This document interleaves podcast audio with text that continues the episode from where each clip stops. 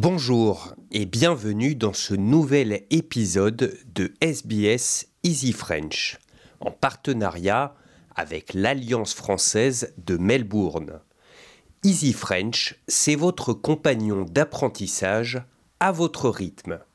N'oubliez pas de vous inscrire à notre newsletter pour recevoir la transcription de cette émission et toutes les autres sur votre boîte mail tous les vendredis.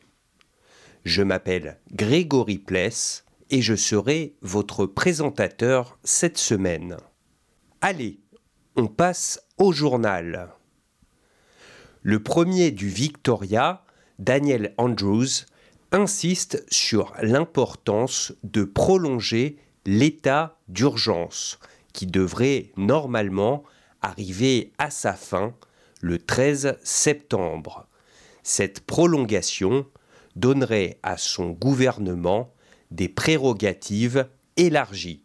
Il envisage d'amender la législation actuelle pour prolonger l'état d'urgence pour une durée maximum de 18 mois afin de lutter contre la pandémie de coronavirus. These are extraordinary times though and I'd love to think that there were no need for any rules whatsoever and we could go back to normal next week, next month, or the month after that. But until we get a vaccine, there's going to need to be rules. En Australie, la fermeture des frontières intérieures pose de grandes difficultés à ceux qui habitent à proximité d'un autre État, certains ayant même désormais du mal à se faire soigner. La sénatrice Bridget McKenzie souligne pour sa part que d'autres rencontrent des difficultés pour se rendre à l'école, au travail ou encore pour continuer à faire tourner leur entreprise.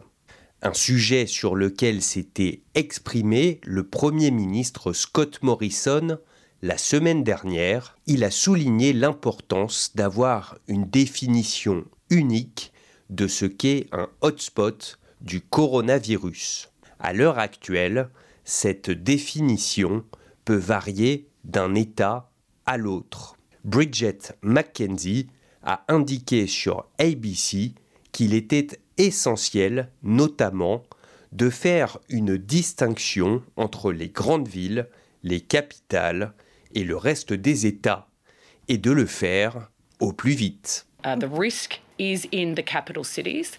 Uh, the hotspots are there. We need premiers to have the guts to shut them down swiftly and securely uh, and let the rest of the state get on with doing business without having to bear the brunt. Dans l'État du Queensland, aucun nouveau cas de Covid-19 n'a été détecté ce mardi. Mais la dirigeante de l'État, Anastasia Palaché, assure malgré tout que les jours à venir vont s'avérer déterminants. I thank you for your patience, but it is very important during this time, if you have any symptoms whatsoever, to get tested. So we know that social distancing is the key to make sure that you continue your social distancing, that good hand hygiene, and hopefully we will get through this as soon as possible. Bilan encourageant dans la Nouvelle-Galles du Sud qui n'a enregistré que trois nouveaux cas mardi.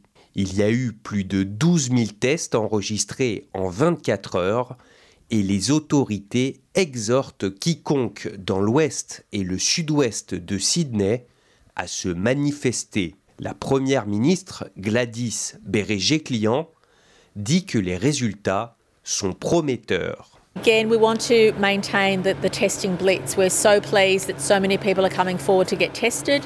We need that to continue. And we will notice uh, in the next few weeks, at the very least, a yo yo effect. Some days we'll have lower case numbers than others.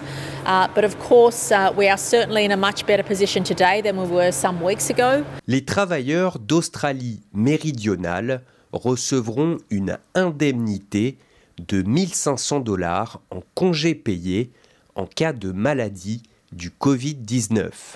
Ceux contraints de s'isoler ou de se mettre en quarantaine et n'ayant pas accès à un congé maladie seront en mesure de recevoir ce paiement.